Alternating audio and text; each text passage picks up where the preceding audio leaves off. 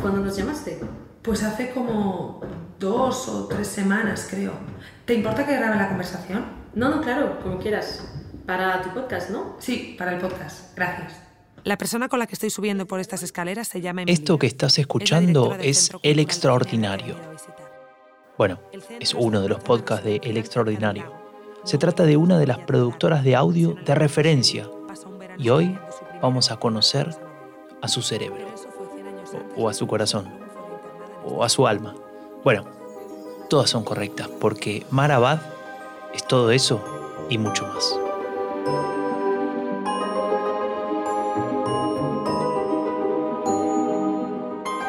Bienvenida, bienvenido a un nuevo podcast exclusivo del taller Cómo producir un podcast político, una iniciativa enmarcada en el programa de formación y capacitación DP Campus, de la plataforma Diálogo Político de la Fundación Conrad Adenauer.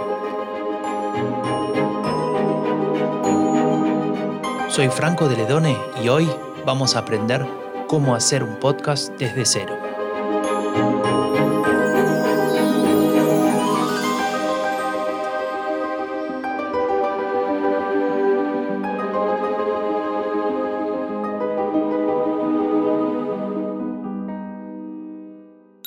Listo. A partir de ahora, todo lo que digas puede ser usado en tu contra.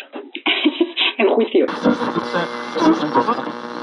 Les presento a Mara Abad, directora editorial y cofundadora del sello de podcast El Extraordinario. Cuenta con una larga trayectoria y ha fundado varios proyectos periodísticos. Ha obtenido premios de periodismo especializado en ciencia, lenguaje, feminismo e innovación. Vamos a hablar con ella. ¿Cuándo y por qué te metes al mundo del podcast? Conocí el podcast hace unos cuatro o cinco años porque en Podium Podcast me ofrecieron la posibilidad de hacer unas entrevistas para una universidad. Era Branded Podcast y ahí me acerqué un poquito, pero la verdad tampoco conocí mucho porque al final eran unas entrevistas en directo exactamente igual que se puede hacer cuando trabajas en una radio. Pero hace dos años y algo eh, dejé el proyecto en el que yo trabajaba, que era básicamente de texto, era una revista y también teníamos una compañía de, eh, bueno, todo tipo de contenidos. Ahí sí que hacíamos vídeo, redes sociales, cualquier cosa que nos pidiesen. Pero en ese momento que dejé este proyecto y que te lanzas al vacío y dices, bueno, ¿y ahora, ahora qué hago? ¿No? Soy periodista, me encanta la divulgación, me encanta la información, encanta el entretenimiento, pero es como, wow, estás ahí flotando un poco, ¿qué, ¿qué, va a ser ahora de mí? Porque me fui sin tener ningún proyecto. Afortunadamente hablamos con unas personas que ya conocíamos porque habíamos trabajado, bueno, más que trabajar juntos, porque eran personas que había entrevistado varias veces y nos conocíamos de las entrevistas y de las conversaciones fantásticas que se generan después. Y pensamos que era un buen momento para emprender algo juntos. Estos son nuestros socios de colección solo. Dedicamos muchas horas a pensar qué nos gustaría hacer, qué retos veíamos que era interesante en el mundo de la información, de la comunicación, del entretenimiento y también del arte, porque ellos son una compañía con muchísimos proyectos artísticos. Y ahí lo que nos apetecía a todos era el audio. Era un momento en el que bueno, ya otra vez eh, se empezaba a hablar muchísimo de audio, era cuando el podcast en España estaba tomando también muchísima más fama, más dimensión, había muchísimos podcasts amateur, muy poquitos profesionales, porque al final es una industria muy pequeñita.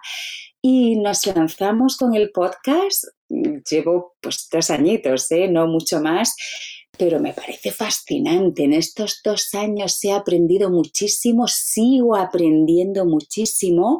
Lo fascinante es cómo vas sumando lo que aprendes de texto, de vídeo, de televisión, de series, de ficción, de agencias de información, todo, todo, y al final lo puedes aplicar a audio, lo puedes aplicar a vídeo, lo puedes aplicar a cualquier formato. Incluso es muy interesante, desde mi punto de vista, dejarse llevar un poquito por donde te guían los temas, por donde te pide el mercado y nos han empezado a pedir muchísima ficción y creo que la información y el entretenimiento tienen muchísimo que aprender de la ficción, igual que la ficción está basada en muchísima información, documentación.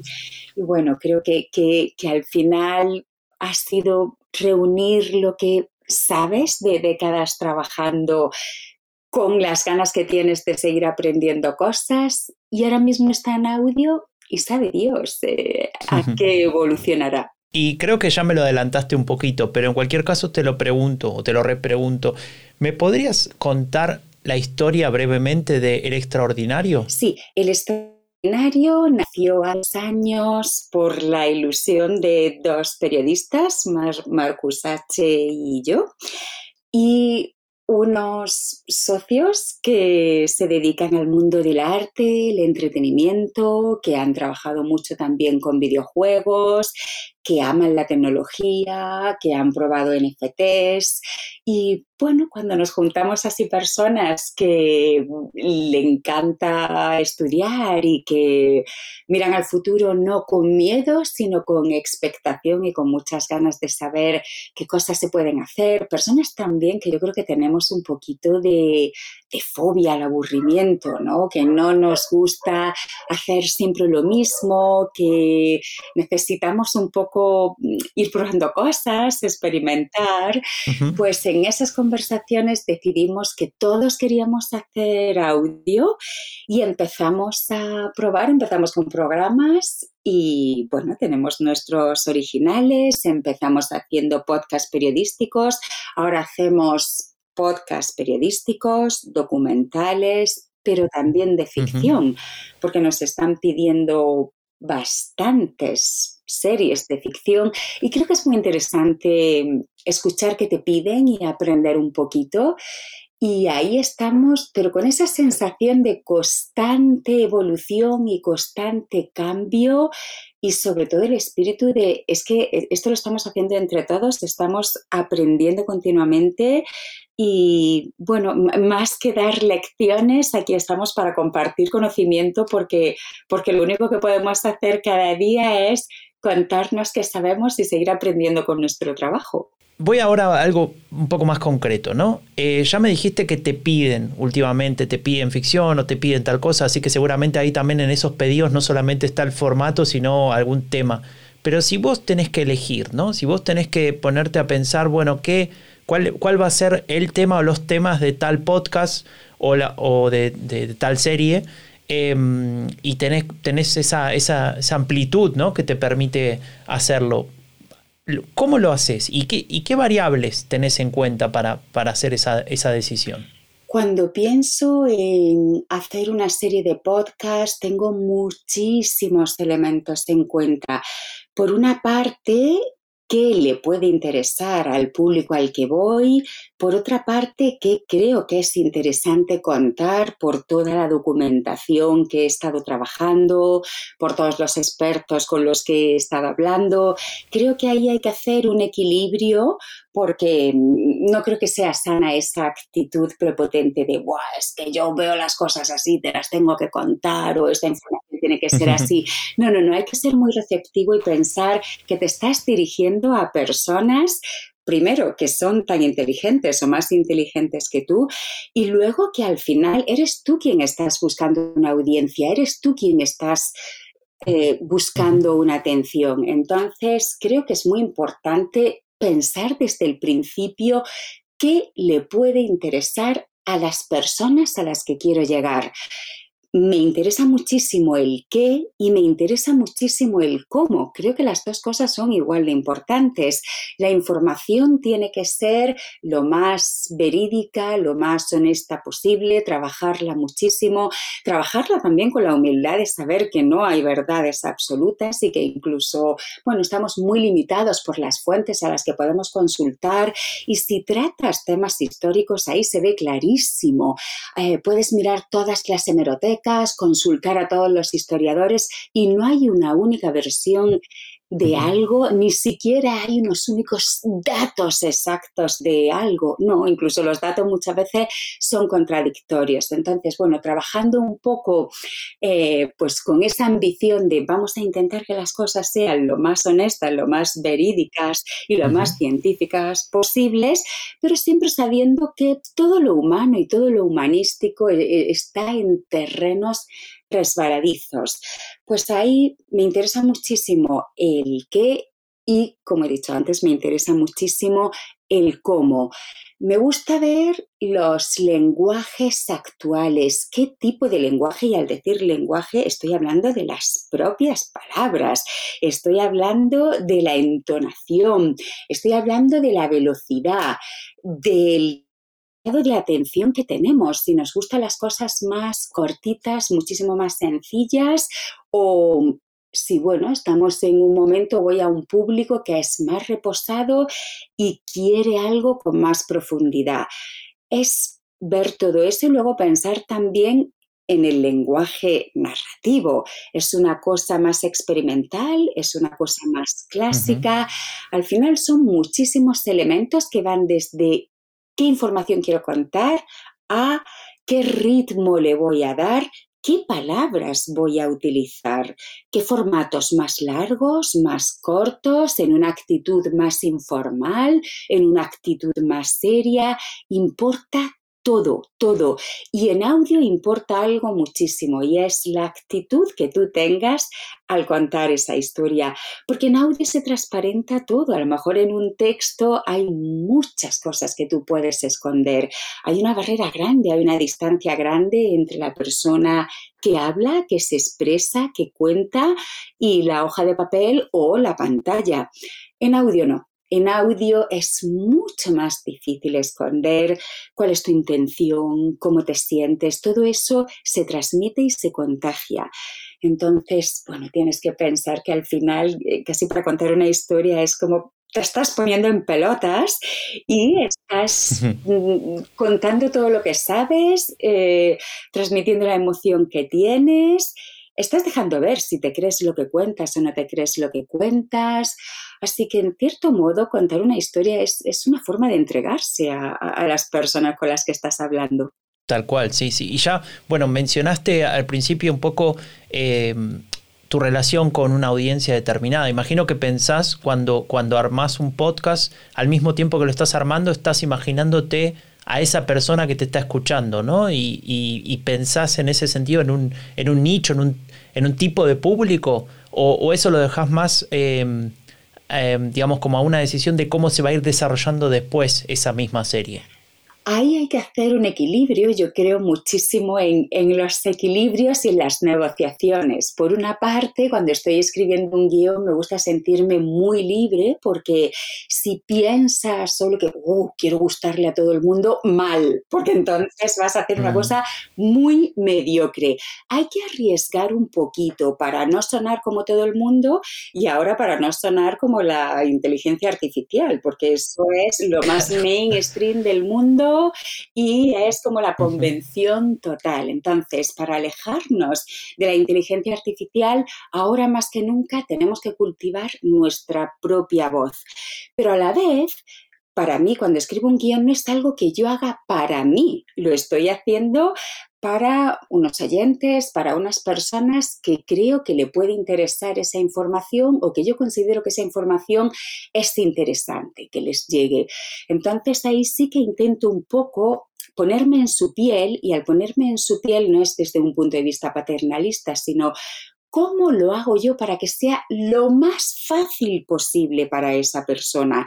Y en ese momento estoy pensando en las palabras que deben ser muy sencillas, frases cortas, eh, incluso en la locución. Hoy mismo estaba escribiendo y de pronto había una frase con muchas R's, con un final de una palabra en S, la siguiente empieza en R. Eso es difícil de pronunciar, eso no suena bonito. Bueno, pues te buscas un sinónimo para que la persona que te escuche le llegue lo mejor posible.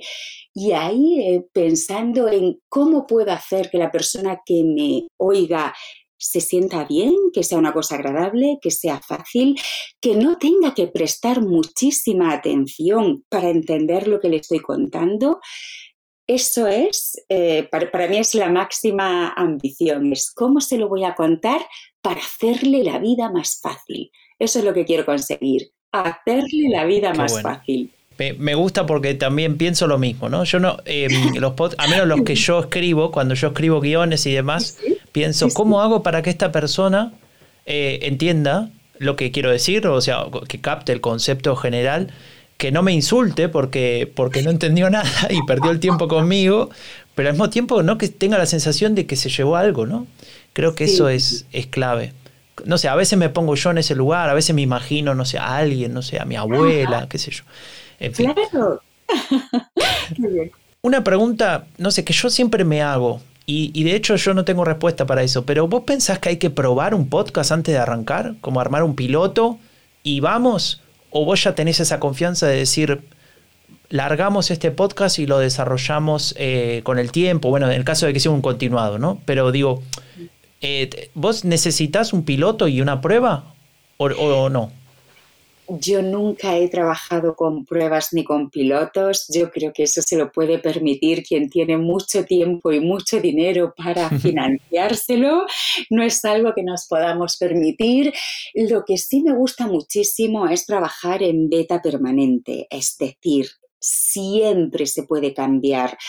Muchos capítulos de la fucking condición humana, cuando voy a grabarlos con el diseñador de sonido, yo me llevo mi ordenador y cuando estamos grabando y cuando estamos probando bases, porque me gusta mucho trabajar con música, sobre la marcha voy cambiando el guion si hace falta y me gusta, o sea, que, que, justo hasta un poquito antes de salir, hasta dos segundos antes de salir, tener la posibilidad de cambiar palabras, párrafos, entonaciones. Entonces, bueno, yo, yo creo que más que hacer un piloto y decir ya lo tenemos, ahora lo vamos a hacer, la actitud es, es que todo es un piloto hasta que está publicado, porque todo se puede ir cambiando, se puede echar un poquito marcha atrás. Es verdad que cuando ya tomas una decisión, o sea, mm, esto no puede ser una locura de estoy cambiando aquí hasta el fin de mi vida, pero si mientras estás trabajando, todo es susceptible de que pueda ser cambiado, de que pueda ser mejorado, de que se pueda probar. De hecho, yo no entiendo el trabajo si no es en la prueba y la experimentación constante, eh, que es aprender, que es trabajar, que es expresarte. Si no estás probando siempre, si no estás dudando siempre, la duda buena, no la duda de la inseguridad, sino la duda de, pensativa, la de la reflexión, la de la ambición, la de, pues voy a probar esto a ver si funciona. Y si no funciona, no pasa nada, ¡boom! Se borra la basura y se ha acabado. Te hago ahora una pregunta, si querés, un poco más pragmática y, obviamente recurriendo a tu experiencia, ¿no? Por lo que yo veo en el extraordinario, ustedes, al menos últimamente, hacen muchas más series, ¿no? Pero todos sabemos que en podcast también podemos hacer un continuado, ¿no? Es decir, estos podcasts de día a día, weekly o cada 15 días y demás. ¿Vos qué pensás? ¿Cuáles son los pros y los contras de ponerte a hacer una serie que empieza y termina, que sabés que va a durar X capítulos desde el principio, y em, en relación a hacer uno continuado, ¿no? Que tal vez para un podcast político, para un podcast eh, que, apunta tal vez a entender ciertos elementos de, una realidad coyuntural, eh, se, decide, ¿no? Por, por, ese, por, ese, por ese formato. Para un podcast político yo sin duda iría a un continuado, a una serie larga que puede ser semanal o que puede ser quincenal por varios motivos. Por uno, porque la actualidad lo está pidiendo y porque la política es todo en nuestra vida. Elegir si compras en una tienda o compras en otra ya es política. Eh, elegir si compras online o si compras en la tienda de abajo es política. Todo es política y es muy interesante que esté ese pálpito de lo que está pasando en cada momento. Y por otra parte, porque las plataformas premian a los podcasts que tienen una continuidad, premia la recurrencia, por lo tanto siempre van a distribuirlo mucho más si tu podcast es semanal que si es solamente seis capítulos y se acabó. Si tú estás actualizando continuamente, es más fácil también estar en los primeros puestos de, pues, de los top más escuchados, ¿no? Y entonces ahí cuando alguien va buscando podcasts nuevos, te va a ver y va a conocerte mucho más fácil que si tú tienes que estar ahí pico y pala con publicidad o con las redes dándote a conocer. Entonces, bueno, si yo hiciese política, sin lugar a dudas, sería algo muchísimo más, bueno, pues, pues más ligerito de hacer y que tuviese más recurrencia. Claro, ¿Cuáles son los contras? Pues que si tú haces una serie que dices, bueno, pues van a ser 10 capítulos y se ha acabado, a lo mejor puedes dedicarle muchísimo más tiempo y puedes trabajarlo mucho mejor o puedes hacer bandas sonoras originales como nosotros hacemos con la fucking condición humana cada capítulo, en función del tema que tratemos, hay una banda sonora específica y además la trabajamos con el diseñador de sonido que es artista y es músico. Eso no se puede hacer si es un programa semanal, porque tendríamos que dedicar la vida a ese programa solamente y así no se gana dinero y así no se puede vivir. Tal cual. bueno, es, el equilibrio de siempre, ¿no? Es como, vale, venga, pues si, si hacemos muchos más capítulos, va a ser más difícil hacer filigranas, pero a la vez vamos a estar más presentes, vamos a tener más el pulso de la actualidad. Así que, bueno, como tú dices, todo tiene sus pros y sus contras y es valorar en cada momento qué resulta más interesante. Mar, me voy a tomar una licencia. Claro que sí. El extraordinario. El extraordinario es un sello de podcast, documentales sonoros y cosas que todavía no existen. Yo cuando estaba buscando cómo formular esta pregunta, me fui a tu página web y me encontré con esta frase que me encantó. Me encantó el final, eso de cosas que todavía no existen, porque me hacen pensar en el futuro, me hacen pensar en qué se puede hacer, ¿no? En esto de cómo, cómo que me activa la creatividad de alguna manera, ¿no? Y me da un poquito de presión también, hay que pensar cosas nuevas, todo junto. Entonces, en base a, este, a esta fórmula que, que, ustedes escribieron en tu web, lo que te quería preguntar es, para vos, ¿cuál es el futuro del podcast? O, como en algún momento me comentaste y lo discutimos sobre eso, deberíamos llamarle el audio. A mí me gusta llamarle audio porque es mucho más amplio. Podcast es un formato, es un contenedor. Audio es muchísimo más amplio. La radio, por ejemplo, es audio. Lo que escuchamos en los asistentes personales es audio. Eh, el audio en realidad es tan humano, es todo, incluso el audio es más humano que la escritura y la lectura, que es una invención humana y es maravilloso, pero el audio es todavía eh, más fácil y supone mucho menos requisitos que, por ejemplo, lectura y escritura. Y, mm, ay, perdón, que me he ido con el audio. Ahora, la otra pregunta que me habías hecho, ah, el futuro. El futuro. Ah, ah, sí, sí, sí, sí. Perdona, que es que de pronto ya me, he ido ahí con, a los asistentes virtuales y se me ha ido la olla. vale, pues el futuro del audio, yo creo que el audio va a estar mucho más presente porque las tecnologías están eh, trabajando muchísimo para fomentar que el audio esté en todas partes. Hace unos 20, 15 años la tecnología apostaba sobre todo por la escritura. Por eso, bueno, pues el auge de las redes sociales, de los blogs, de la prensa digital en Internet. Nunca en la historia habíamos escrito y leído tantísimo como desde hace 15, 20 años. Pero esto es porque las tecnologías de las que disponíamos lo que nos permitía hacer con mayor facilidad era leer y escribir. Ahora cada vez hay más tecnologías que permiten utilizar el audio, por ejemplo, el dictado por voz o los asistentes virtuales. Cuando tengamos tecnologías buenas de verdad que nos faciliten que la comunicación sea hablada y escuchada, vamos a utilizar muchísimo más el audio. Y luego el futuro que espera, pues no lo sé, yo creo que realmente nadie, ni siquiera los que van de gurús por la vida, saben cómo es el futuro, porque lo interesante del futuro es que hay unas tendencias, hay unos futuros posibles, pero luego es absolutamente impredecible, porque las tendencias es como, mira, estoy señalando posibles caminos pero luego están los imprevistos, que son los, verdaderos reyes del mambo y los verdaderos gobernantes de la existencia humana.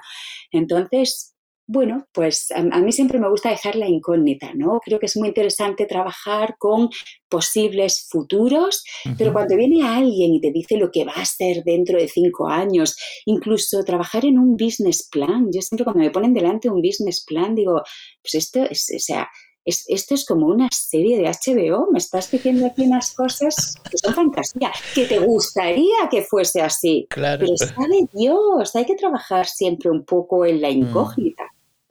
Bueno, a, ver, alguna gente necesita eso no tanto porque vaya a pasar, sino para tener seguridad, ¿no? Y creo que de ahí, Claro, como unas guías, por supuesto, pero yo creo que lo más inteligente es trabajar con objetivos, trabajar con guías, trabajar con tendencias, trabajar con posibilidades futuros, trabajar mirando el pasado, porque el pasado da muchísimas pistas. De hecho, es imposible hacer pronósticos de futuro si no conoces bien el pasado. Pero el elemento imprescindible que tienes que tener en todos los planes de tu vida es que uno, se puede caer, Dos, van a surgir imprevistos. Entonces, si eso lo tenemos en cuenta, genial. Siempre hay que dejar una castilla libre en el Excel de lo que no te puedes ni imaginar que va a pasar y va a pasar.